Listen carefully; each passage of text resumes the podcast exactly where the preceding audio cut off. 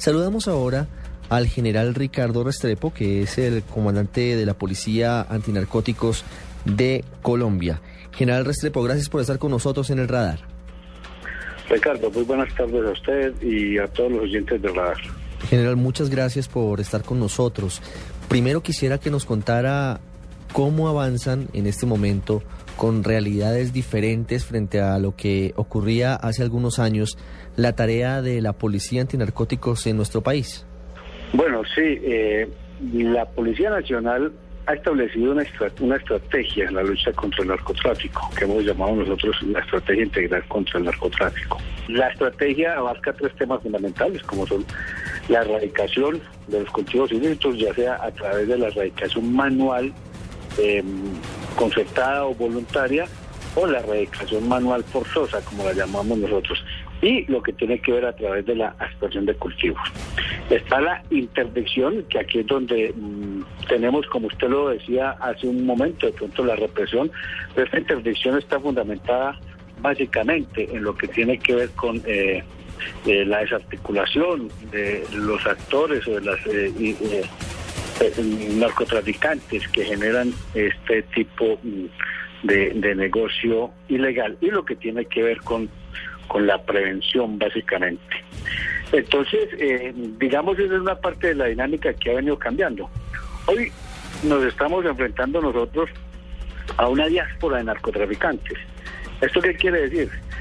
Que al haberse acabado los carteles, pues obviamente el narcotráfico no se acabó, se acabaron pues los carteles y en eso nosotros tenemos que tener mucha claridad. El negocio del narcotráfico sigue eh, en Colombia, sigue en muchos países del mundo, sigue afectando, digamos, a toda nuestra humanidad.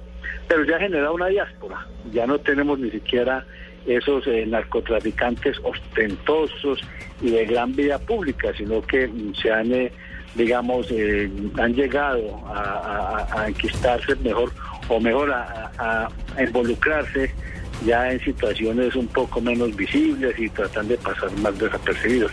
Pero a su vez han ido yéndose para otros países. Es decir, la persecución en Colombia ha sido tan constante que les ha obligado a trasladarse hacia otros países y desde allí, digamos, eh, intentar procurar manejar sus eh, actividades ilícitas.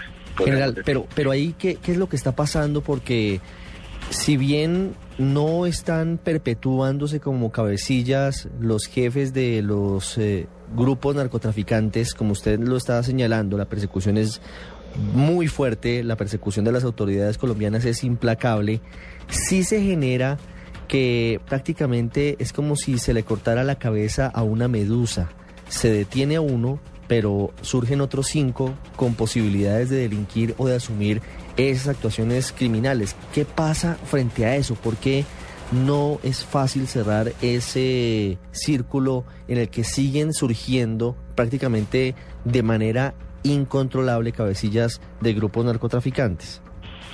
Sí, claro, Ricardo. Eso lo que usted dice es totalmente cierto. Pero obviamente, y como decíamos, al, al, al desarticularse los carteles, quedan esos quedaron esos narcotraficantes eh, o narcos, como le llamaron en una época, digamos, sueltos y buscando ellos de manera individual sus negocios mm, eh, dentro del narcotráfico. Pero digamos esto para ellos, eh, solos, hice solos, con un, eh, llamémoslo así, un envío de crack cocaína al exterior, pues no solamente es riesgoso, sino también supremamente costoso. ¿Qué es lo que están haciendo ellos? Ya digamos, hay narcotraficantes o los narcotraficantes nos reúnen mm, pequeñas cantidades de, drogas estupefacientes, llámese mm, básicamente, digamos, lo que cocaína, lo hacen también con la heroína y con la marihuana, pero básicamente con la cocaína, y se reúnen, digamos, cuatro, cinco o seis generan un buen cargamento que tampoco sea muy voluminoso porque ellos evitan ese riesgo. Y aquí entra un actor importante también que son las bandas criminales. Es decir las bandas criminales eh, han encontrado, encontraron en el narcotráfico una fuente de financiación pues bastante onerosa, ¿sí? General, quiero hacerle una pregunta final, General Ricardo Restrepo, y está relacionada con la lucha antidrogas frente a la aspersión de cultivos ilícitos.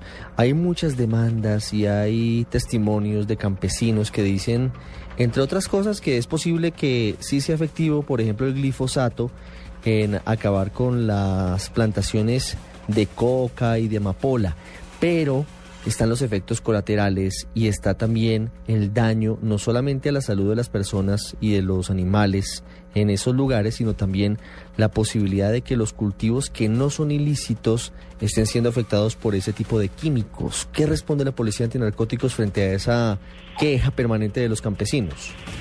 Sí, Ricardo, muchas gracias por esa pregunta porque esto me permite contarles a los colombianos y especialmente a los campesinos que en algunas circunstancias, eh, a los que en, algunas circunstancias se les afecta el cultivo, no solamente con el glifosato, sino también con la erradicación manual. Ellos tienen en sus alcaldías y tienen la misma Policía Nacional unos, unos entes a quienes pueden acudir para presentar sus quejas. Ellos presentan esas quejas y nosotros, nosotros tenemos un mecanismo, un mecanismo en el que participa precisamente el gobierno nacional, con el Ministerio de Justicia, participa la Policía Nacional, todos los actores que tienen que ver con la aplicación de, digamos, de los ejecutores de esta estrategia, especialmente de la erradicación a través del glifosato y de la erradicación manual. Y en la medida que se vaya demostrando, se vaya eh, encontrando que efectivamente se afectó algún cultivo, eso se indemniza. Ricardo, hemos indemnizado, no solamente la Policía Nacional, sino el mismo Estado colombiano ha indemnizado a algunos mm, campesinos en que eh, se ha podido demostrar que efectivamente se les ha afectado, digamos, el cultivo, el cultivo lícito como tal. Y efectos dañinos también, digamos, en lo que tiene que ver con la salud, también ellos han podido presentar algunas demandas. Ustedes han escuchado todos los colombianos han escuchado algunos, eh, digamos, algunas decisiones, especialmente el Consejo de Estado con respecto a este tema de la erradicación y nosotros efectivamente lo estamos enfrentando. Lo que sí yo quiero dejar en claro también es que esto no se hace de manera mm, indiscriminada como tal. Esto obedece a un plan de manejo ambiental.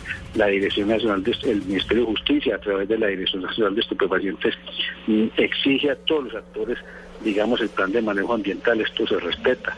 En algunos casos se concerta con las comunidades la erradicación manual. Es decir, hay unos mecanismos de prevención que ellos tienen y unos mecanismos, digamos, de quejas que también tienen básicamente en el contexto administrativo. General Ricardo Restrepo, comandante de la Policía Antinarcóticos, muchas gracias por haber eh, compartido estos minutos con los oyentes de El Radar en Blue Radio. Muy amable. A usted, Ricardo, muchas gracias y que tenga buena tarde.